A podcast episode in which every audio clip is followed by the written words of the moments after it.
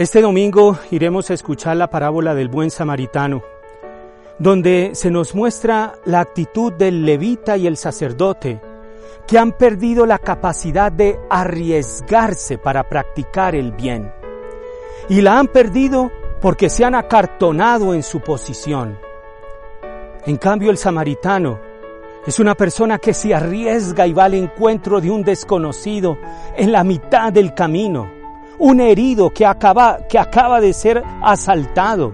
Se arriesga y lo lleva a una posada para que atiendan sus heridas.